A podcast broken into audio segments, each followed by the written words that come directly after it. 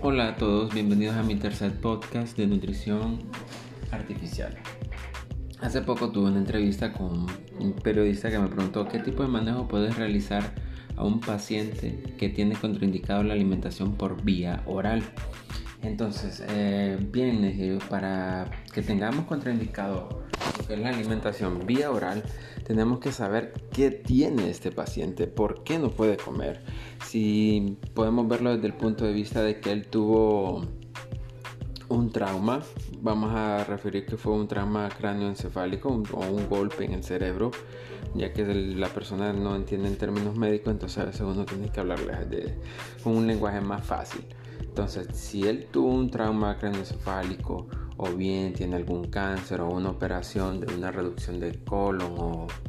o, es herido por bala o, o, cortopunzantes. Entonces de esta manera pues uno pues ni modo, ahí es donde uno dice ok no le podemos dar alimentación salvo que tengamos el, el acceso a una sonda por una gastrostomía o, una, o una sonda nasogástrica podría ser una alternativa, pero si nos referimos tal cual que no tenemos esas opciones, entonces uno puede considerar el utilizar una alimentación parenteral. Eh, pero le tengo que explicar yo a estas personas de que la alimentación parenteral es como la última vía de acceso al que el paciente puede acudir, ¿verdad? Y lo importante no es que vamos a tener eh, a este paciente en ayuno por muchos días, sino que tenemos que siempre tener presente los tamizajes que mencionamos en, el podcast anterior de que evitar lo que era la pérdida de masa muscular, evitar lo que era el decaimiento de nutrientes en el cuerpo. Entonces uno tiene que manejar muy bien lo que es la alimentación parenteral desde el punto de vista de la química sanguínea, sanguínea los nutrientes y así poder aplicar lo que es eh, el tamizaje para poder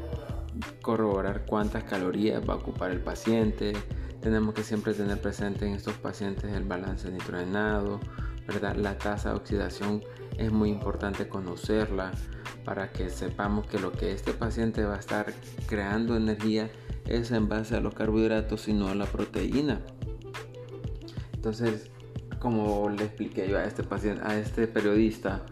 que es, un concepto muy amplio lo que es mantener la alimentación parenteral, pero claro que se puede y gracias a Dios pues nosotros somos nutricionistas orientados en poder dar el soporte de vida a este paciente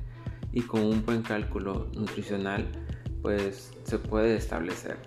Lo que sí le expliqué es que si un paciente necesita, por decir, 1300 calorías, pues uno tiene que venir y empezar un poco más abajo de esas calorías, como 400 menos, para ir probando tolerancia hasta llegar al requerimiento base del paciente.